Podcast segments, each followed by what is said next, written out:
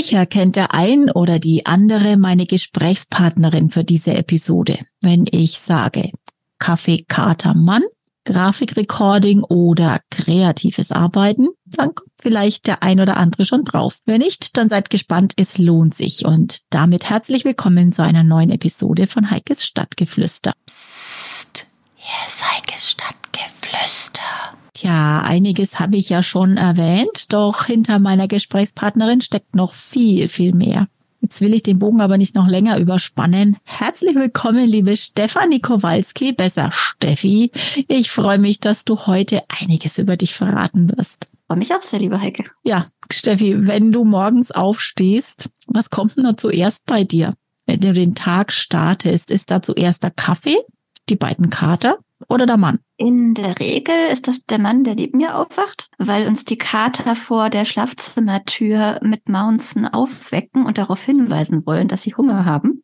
Und dann torkeln wir müde oder noch nicht ganz wach in die Küche und machen uns den ersten Kaffee. Da hat der Kaffee ja schon ein besonderes Gewicht bei dir, ne? Ja, um wach zu werden, um den Tag zu starten, ist das so mein, ich sag jetzt mal, Grundnahrungsmittel Nummer uno. So ein hoher Stellenwert, dass du ihm sogar einen eigenen Instagram-Kanal gewidmet hast mit Kaffeekatermann. Äh, da steckt nicht nur der Kaffee, der Mann oder die Kater dahinter, sondern da geht es vor allen Dingen um sehr viele Gedankengänge, die man sich so als introvertierter Mensch unter anderem bei einer Tasse Kaffee macht. Das ist oder so das Stichwort introvertiert und sehr viel aufnehmen, ganz, ganz viele Empfindungen. Ja, man muss da so eine Möglichkeit finden, wie man sich doch da ein bisschen abschottet. Wie schwer oder leicht fällt dir das dann dazu, deinen Tag zu meistern als introvertierter Mensch in dieser digitalisierten Welt? Ich glaube, das muss man dann auch differenzieren, wie dann der Tagesablauf so ist. Wenn ich mal so einen klassischen Montag habe, wo ich dann für mich arbeite und Christian vielleicht dann auch mal unterwegs ist,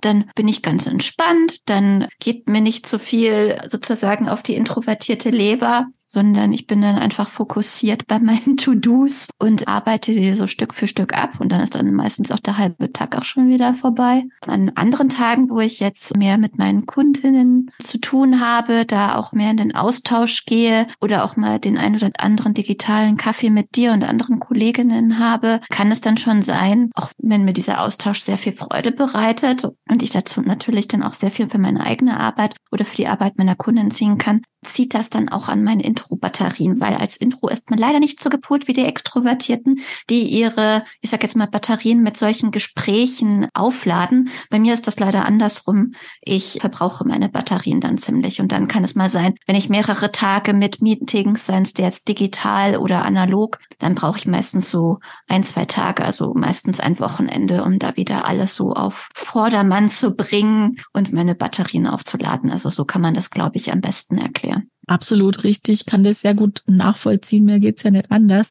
Was hast du denn für Tricks, um deine Batterien wieder aufzuladen? Handy aus, kein Internet, Buch auf meistens, die eine oder andere Tasse Kaffee mehr und ansonsten alles andere, was einem so gut tut, sage ich jetzt mal, möglichst fernab vom Digitalen, weil wenn man, kennst du ja vielleicht auch, wenn man da erstmal anfängt, irgendwie Instagram zu öffnen, dann schaust du auf die Uhr, dann sind irgendwie auch drei oder vier Stunden gefühlt dann auch wieder rum. Deswegen versuche ich solche Aufladezeiten, ich klinge schon wie ein E-Auto, solche Aufladezeiten bewusst zu gestalten und auch möglichst eben nicht digital zu gestalten. Das heißt, wenn ich auch mal irgendwie Filme angucke und so weiter, dann versuche ich das noch altmodisch mit irgendwie Kinogängen und so weiter. Mhm. Nicht so, wie man es jetzt heute macht, dass man einen Bildschirm anhat, Film anschaut, gleichzeitig am Handy rumdattelt und vielleicht sonst noch was macht.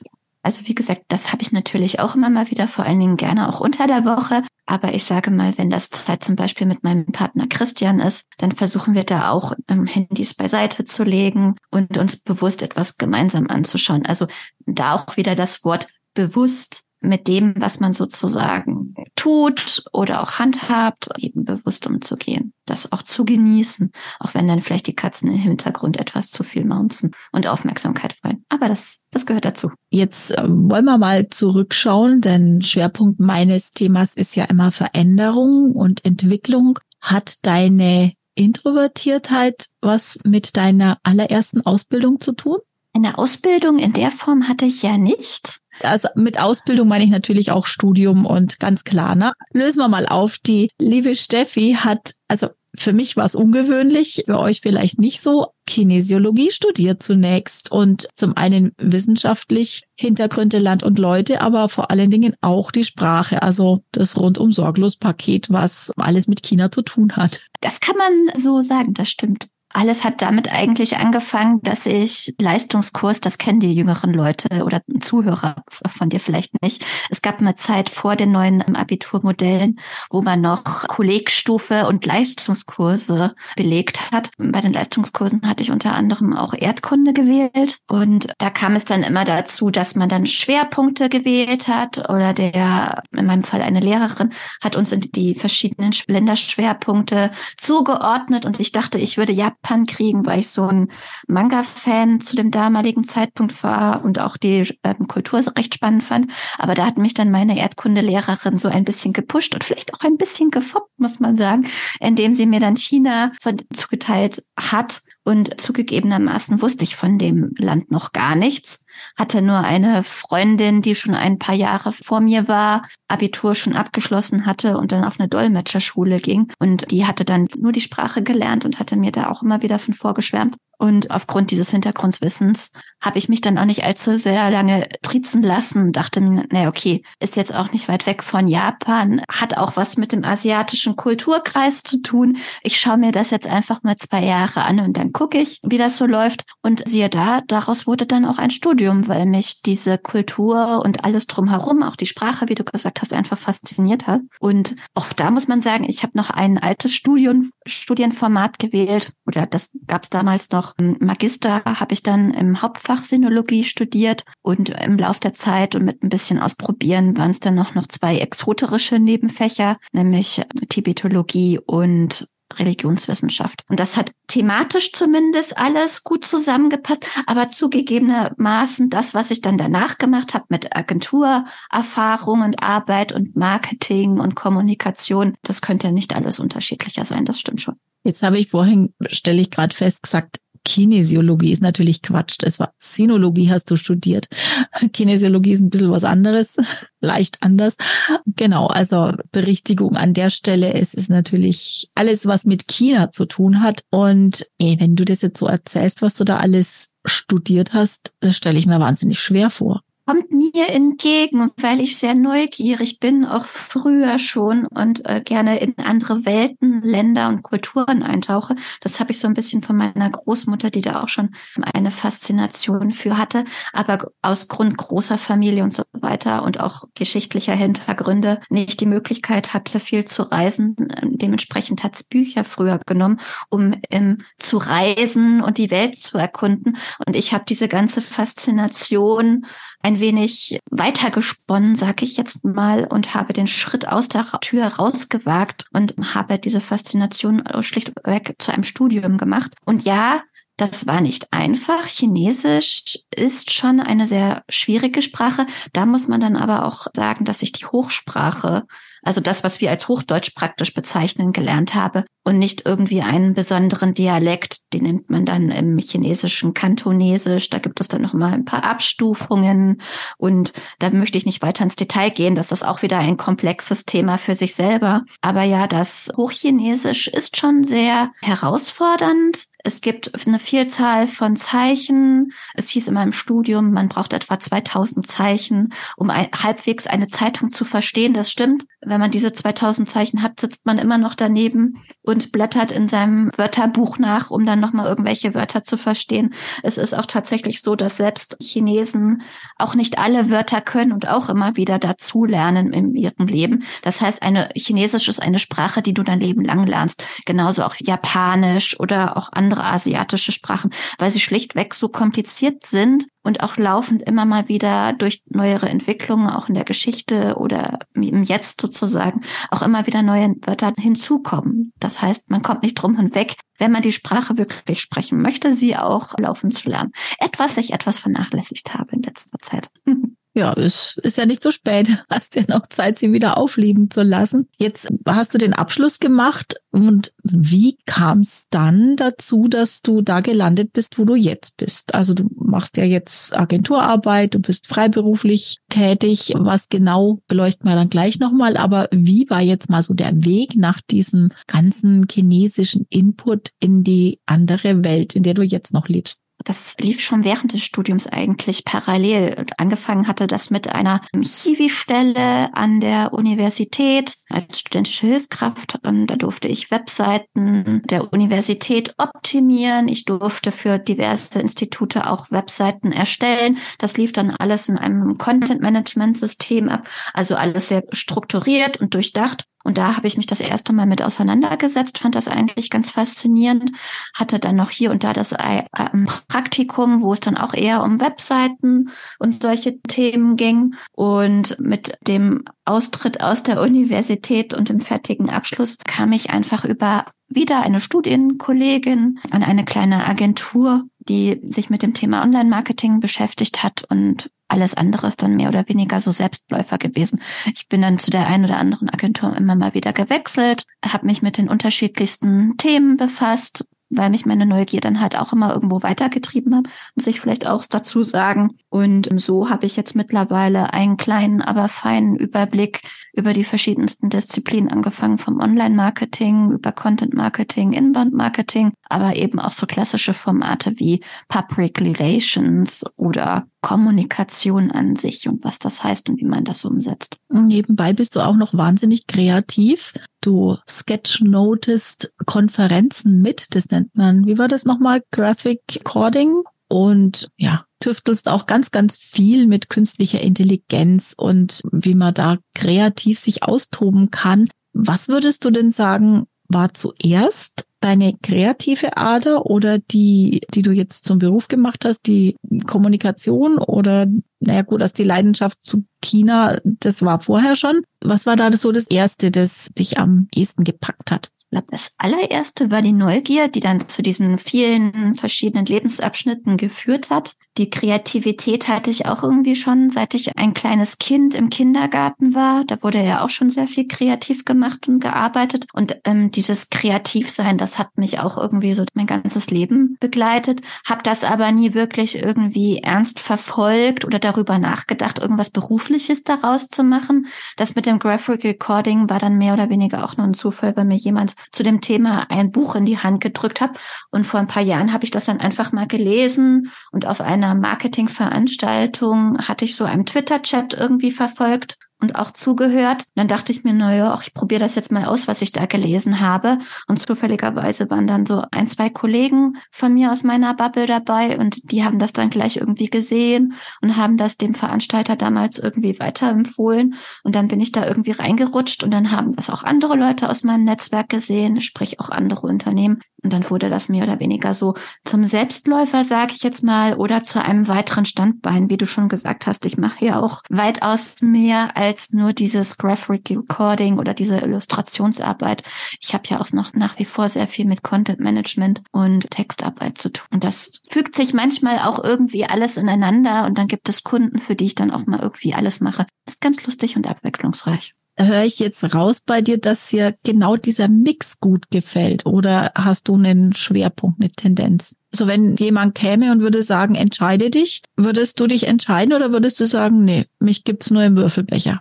Da will ich äh, sehr kritisch gucken mit der Augenbraue so hoch nach dem Motto, entweder nimmt man mich so, wie ich bin oder eben gar nicht. Ich bin eine dieser, Renate Welkenbach hat das mal so schön bezeichnet, ich bin so eine Bauchladenbesitzerin und ich habe einfach so meine drei Fächer, Content Management, Textarbeit und äh, visuelle oder Kreativarbeit, wie du gesagt hast. Und daraus biete ich dann eben unterschiedliches an, weil ich mir halt denke, vielleicht liegt es auch ein bisschen an meiner Neugier. Ich bin sehr vielseitig interessiert ja, ich kann einem Thema sehr lange verhaftet sein, für Monate bis zu einem Jahr, aber dann merke ich irgendwie selber, dass mir das ein bisschen zu eintönig wird und dann schwupps brauche ich dann auch die Abwechslung. Und so versuche ich mit meinem Bauchladen eben der Langeweile ein wenig entgegenzuwirken. Und deswegen mache ich halt diese drei unterschiedlichen Sachen und deswegen versuche ich mich auch gar nicht mehr in so eine Schublade zu pressen, sondern sage, mich gibt's halt als Kommode mit mehreren Schubladen. Das ist ein sehr schönes Bild. Wollte ich jetzt eben auch gerade noch ansprechen, weil die Berater sagen ja immer, bitte spitz aufstellen, nur dann bist du erfolgreich. Und ich kenne das Dilemma, ich habe auch drei Themen, die mich beschäftigen und es gibt keinen Tag, an dem ich nicht drüber nachdenke, wo lege ich meinen Fokus hin und ich denke mir, Nein, ich will es nicht. Mein Fokus ist die Geschichte und nicht so Video und Podcast und Social Media, sondern das gehört halt einfach zusammen. Und wenn ich dich richtig verstehe, dann lebst du da auch recht gut damit, dass du eben die Kommode bist und nicht die Schublade. Sehr schön. Das kann man so sagen, da stimme ich dir zu, ja. Äh, jetzt hast du viele, oder wie soll ich sagen, jetzt hast du schon ein bisschen ausprobiert, mal in Festanstellung, dann freiberuflich Festanstellung. Wo zieht's dich denn mehr hin? Im Augenblick bist du ja freiberuflich, du testest jetzt gerade wieder ob das für dich machbar ist. Aber wo zieht's dich denn mehr hin, beziehungsweise wo siehst du die Vor- oder Nachteile? Zu der Zeit würde ich mal sagen, bleibe ich auch weiterhin bis zum gesetzten Ziel April 2024 in der Selbstständigkeit. Was ich danach tue, das weiß ich noch nicht, weil ich erst im April mein Fazit ziehen möchte. Ich möchte das nicht vorgreifen, weil ich dann vielleicht zu früh damit anfange, über wieder andere Dinge nachzudenken, statt mich zumindest auf die Selbstständigkeit zu fokussieren. Die Vorteile und die Nachteile Vorteile, da können wir vielleicht ein paar Klischees auch mit einbeziehen. Ich arbeite, wie ich das möchte. Ich arbeite, wo ich möchte. Das ist gleichzeitig manchmal auch ein Nachteil übrigens. Ich überlege noch, was sind noch die Vorteile. Ich kann halt abwechselnd arbeiten. Ich habe nicht irgendwie einen bestimmten Teilbereich und äh, fokussiere mich nicht nur darauf. Ich bestimme die Preise, was manchmal auch ein Vorteil, aber auch manchmal ein Nachteil ist. Vor allen Dingen, wenn man jetzt zum Beispiel an so einen hart umkämpften Markt wie Graphic Recording denkt. In den letzten Jahren ist der mehr oder weniger mit Experten und Expertinnen explodiert explodiert. Da ist das mit der Preispolitik etwas schwierig oder auch herausfordernd. Ja, persönlicher Vorteil vielleicht auch noch, dass ich von zu Hause auch sehr viel arbeiten kann. Aufgrund meines Netzwerkes auch mit sehr vielen unterschiedlichen Leuten auch zu tun habe. Das ist vielleicht der Vorteil. In Festanstellungen hat man dann manchmal doch nur mit seinem eigenen Team, einer Abteilung oder auch nur mit einem Unternehmen zu tun und ist da vielleicht etwas isoliert. Nachteile, das Finanzielle natürlich. Man muss sich selbst finanzieren, also alles von Versicherungen bis die liebe Wohnung und was noch alles dazu gehört, auch Gerätschaften und so weiter. Da weißt du ja, wovon ich rede. Nachteil ist vielleicht eher vielleicht für introvertierte Selbstständige, dass viele nachdenken, die vielen Sorgen, die vielen Herausforderungen, die man gedanklich auch immer wieder hat, was vielleicht Imposter-Syndrom und Selbstzweifel auch dazu gehören. Zumindest für mich gehören die immer mal wieder dazu. Und ich zerdenke auch sehr vieles, bevor ich in die Pushen komme und mal wieder etwas Neues ausprobiere. Aber ich arbeite dran. Ja, ansonsten fallen mir eigentlich keine Nachteile ein. Also derzeit äh, ist es gefühlt eher so, dass für mich die Vorteile überwiegen. Aber es gibt natürlich auch Momente, wo ich sage so, boah, geht gar nicht. Am liebsten würde ich alles an die Wand klatschen und mich anstellen lassen und das war's dann. Aber derzeit bin ich, kann ich sagen, zufrieden. Es könnte natürlich immer besser sein, vor allen Dingen, wenn man jetzt die ganzen gesellschaftlichen Sachen berücksichtigt. Aber im Großen und Ganzen bin ich da schon zufrieden und ähm, freue mich darauf, auch einiges in Angriff zu nehmen und besser zu machen. Prozesse zum Beispiel. Ja, du bist ja eigentlich die Queen of Process, ne? Also kommen wir gleich nochmal drauf. Jetzt bin ich hängen geblieben bei dem Selbstzweifeln, ne? Das ist ja klar, die kenne ich auch sehr gut. Aber inwieweit hilft dir denn da dein Partner, dein Mann dabei? Christian arbeitet ja in einer eigentlich ähnlichen, gleichen Branche wie du. Inwieweit hilft er dir dabei, wenn du so in Selbstzweifel fällst? Auch wir setzen uns manchmal hin. Ich erzähle ihm dann, was mir so auf der selbstständigen Leber brennt. Wir nehmen das dann so auseinander mit dem verbalen Skapell und suchen dann nach Möglichkeiten, das dann wieder aufzulösen, weil das, was man sich natürlich gedanklich da irgendwie baut an Sorgen und Ängsten, sind meistens einfach total überflüssig. Ja, und dann versuche ich da Lösungen zu finden, wie ich damit umgehen kann. Christian hilft mir da manchmal auch mit so ein paar Tipps oder sagt mir einfach, hör damit auf, das ist einfach gerade total überflüssig.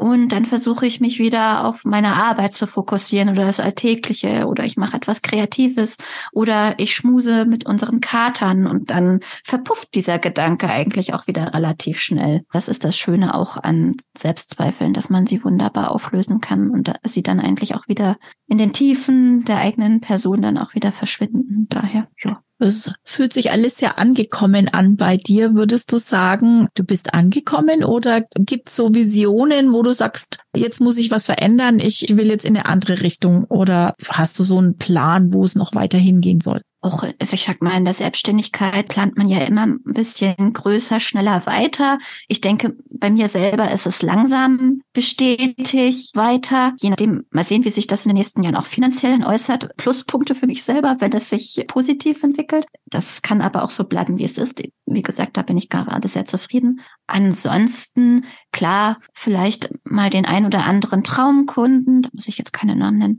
wäre sicherlich sehr spannend, den ein oder anderen auch noch betreuen oder unterstützen zu dürfen, mich selber weiterzuentwickeln mit Weiterbildung und so weiter, ist sicherlich auch noch eine weitere Baustelle, an der ich auch arbeiten möchte oder auch an den Prozessen, die wir zuvor erwähnt hatten. Da gibt es bei mir auch selber immer etwas, was ich wieder aufgreifen muss, optimieren möchte, was ja auch die Zusammenarbeit mit mir und meinen Kundinnen verbessert oder auch mit zukünftigen Kunden. Also ich sag mir, das sind alles kleinere Stellschrauben, an denen ich nur noch schraube. Das große Ganze, so in die Richtung, in die ich mich bewege, privat auch, ähm, damit bin ich eigentlich sehr zufrieden. Und daran möchte ich jetzt soweit auch nichts ändern. An der Lokalität kann es durchaus sein, dass wir in den ersten Jahren vielleicht auch noch mal irgendwo hinziehen, wenn es uns irgendwo hinzieht. Aber derzeit und aufgrund der Flexibilität, die die Selbstständigkeit für uns beide auch bringt, würde ich sagen, ist jetzt erstmal soweit alles gut. Das klingt doch wunderbar. Jetzt habe ich gerade gesagt, du bist die Queen of Process. Ja, klar, bist du mit den eigenen Prozessen nicht glücklich. So ist es halt immer, ne? Da kommt wieder dieses Schuster-Leistenspiel zum Tragen. Aber ich erlebe es ja gerade im Moment selber wie lang, wie viele Jahre habe ich schon in meinem Member-Tool eine Podcast-Schulung ja angefangen, angelegt, die halt alles nicht weiterkommt. Und ja, dann kommt auf einmal Steffi um die Ecke mit ihrem Mann, sitzt in Nürnberg und sagt, lass es uns mal angehen. Das machen wir, das kriegen wir hin. Zack, am nächsten Tag ist ein Trello-Board da mit einer knallharten Guideline, die so super ist, dass sie sich ganz easy ausfüllen lässt und das Ganze der Prozess läuft, ohne dass ich merke, dass da ein Prozess begonnen hat. Also ich sehe schon, dass das so eine wahnsinnig große Stärke von dir ist, Prozesse für andere zum Laufen zu bringen, zu überwachen, aber dann auch mit der zarten Peitsche dahinter zu stehen. Du sagst es selber mit der Peitsche. Also das ist nicht meine Formulierung, sage ich jetzt gleich mal dazu. Ich habe das zart dazu gesetzt. Nein, also mit dem dezenten Nachdruck auch, Achtung, halt mal die Termine ein. Ja, also ich fühle mich da sehr wohl dabei. Ist dir das bewusst, dass du diese Stärke hast? Ich denke mal, das sehe ich immer in Kombination. Einerseits mit der Kreativität, andererseits auch mit der Neugier, über die wir gesprochen haben. Ich tauche einfach sehr, sehr gerne in die unterschiedlichsten Themen ab. Das ist dir vielleicht auch in Nürnberg beim Thema Podcast aufgefallen, als ich dir und Christian die halbe Stunde da sehr aufmerksam zugehört habe. Und ich habe einfach auch bei der gegenseitigen Unterhaltung einfach gemerkt, da ich ja auch wusste, dass du diese Schulung oder diesen Kurs planst, warum machen die beiden das eigentlich nicht gemeinsam? Und diese Idee entstand einfach nur basierend dann dadurch, dass ich bei euch sozusagen abgetaucht bin, gemerkt habe, uh, die beiden wissen einfach, wovon sie reden, warum nicht die Kräfte kombinieren, spart man sich vielleicht gefühlt die halbe Arbeit und schwupps. Also ja, es denke einfach, das ist einfach das Interesse und die Neugier an den Themen meines Gegenübers oder auch im Plural. Und dann versuche ich halt zu schauen, okay, gibt es etwas, gibt es einen Tipp, gibt es irgendwelche Hinweise oder gibt es vielleicht sogar Prozesse, mit denen ich dann den jeweiligen Personen helfen kann. Mein Gott, ich möchte mich ja auch nicht aufdrängen. Aber ich sage jetzt mal, im freiberuflichen Kontext ist es dann halt meistens einfach so, dass die Leute auch mich fragen oder im Gespräch die Idee entsteht, ach ja, lass uns doch mal gemeinsam etwas machen. Oder, ach Steffi, ich glaube, ich könnte deine Unterstützung gebrauchen. Und das so entsteht das Ganze eigentlich, also dieser Content Manager Aspekt dass ich mich da halt hinsetze und dann vielleicht so ein bisschen ein Projekt unterstütze oder leite. Die Hauptarbeit haben du und Christian ja in diesem Falle ja noch vor euch. Ja, das ist richtig. Aber wie gesagt, ohne so diese, wie will ich sagen, diese Schienen, diese vorher vorbereiteten Schienen, auf die jetzt die Dreisine losläuft und dann später zum Zug wird, der dann Gas gibt. Ohne das geht's ja nicht. Also ich kann den besten Zug haben. Ohne Schienen läuft er halt einfach nicht. Und ja, oft ist es ja so, dass du immer in einer Richtung so richtig stark bist und dich blockiert aber dann was anderes. Und da sehe ich das als wahnsinnig große Unterstützung, Hilfe und da geht halt ein richtig großer Stein einfach weg vom Rücken, der da mehr Leichtigkeit für den Inhalt gibt. Vielleicht liegt es auch einfach daran, dass ich diesen, für mich, für manche ist das so, oh ja, Projektmanagement-Aufgaben, To-Do 1, 2, 3, dass diese trockenen To-Do-Listen für mich vielleicht auch irgendwie schon ein kreativer Prozess sind, weil ich sie mir ja ausdenken darf für die Leute aufgrund ihrer Bedürfnisse. Also das Trockene für euch da draußen ist für mich auch schon kreativer Prozess. Und ja, das macht halt einfach Spaß, andere Leute zu unterstützen und zu gucken, wie die kreative Arbeit, die die dann anhand dieser Struktur dann vielleicht auch machen, ähm, daraus am Ende dann eben in eurem Fall dann halt ein Kurs oder Social Media Kommunikation oder Blogbeiträge oder was auch immer es gibt, was am Ende dabei sozusagen rauskommt. Das finde ich auch einfach faszinierend zu beobachten. Das glaube ich gern. In dem Zusammenhang fällt mir jetzt gerade was ein. Hast du unerwartetes Feedback schon bekommen?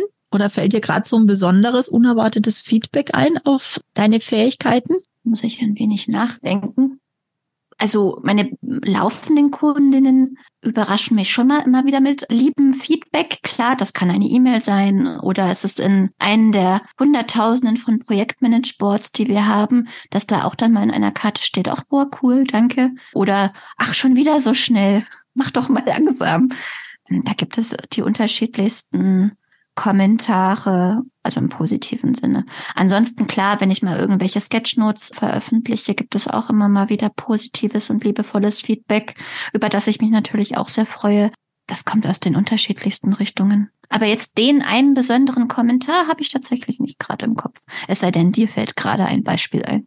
Ach so, das, das weiß ich noch, als ich deine Business Sketchnote gemacht hatte und du eine komplette Story gemacht hattest und darüber erzählt hattest, wie wir diese Sketchnote erarbeitet hatten. Das hat mich doch dann ein wenig zu Tränen gerührt, das muss ich sagen das ist ja schön. Die muss ich ja direkt wieder rausholen.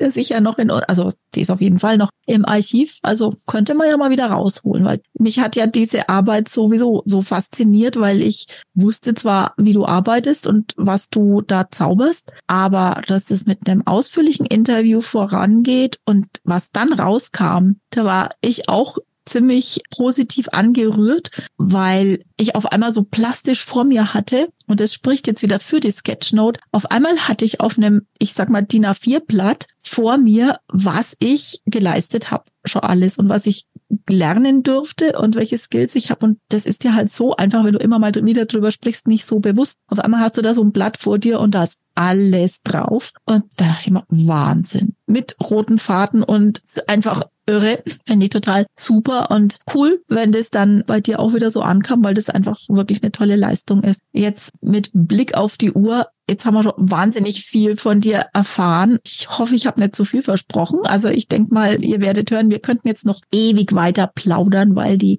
Steffi noch viele, viele Schatzkästchen hat, die sie öffnen könnte. Eines darfst du noch öffnen. Gibt es irgendeinen Teil, einen Gegenstand, den du immer mit dir trägst? Mal abgesehen vom Smartphone? Auf jeden Fall immer Stift und Papier, weil es gibt dann doch immer irgendetwas, das ich aus dem Kopf kriege, skribbeln oder sonst was muss. Also typisch kreativer Kopf halt wieder hunderttausende Zettel in meiner Tasche. Ich muss auch zugeben, dass ich da auch mal wieder aussortieren muss. Ich bin dann halt doch auch irgendwo chaotisch, trotz der vielen Prozesse und des Projektmanagements. Aber ja, Stift und Papier in meinem Fall. Und dann aber auch richtig analog Stift in der Hand und Papier, das raschelt und nicht, auch wenn du natürlich auch mit Pen und Tablet arbeitest, aber in dem Fall ist es dann Stift und Papier. Genau, weil die Haptik, das ist für manche Bücherwürmer da muss ich jetzt an Antje oder Valerie denken. Es ist ein schönes Beispiel. Wenn du ein Buch in der Hand hast, das öffnest, das hat einfach eine bestimmte Haptik, das hat auch einen bestimmten Geruch, vor allen Dingen, wenn es älter ist. Das hat einfach noch mal einen ganz anderen Lesewert, sag ich jetzt mal.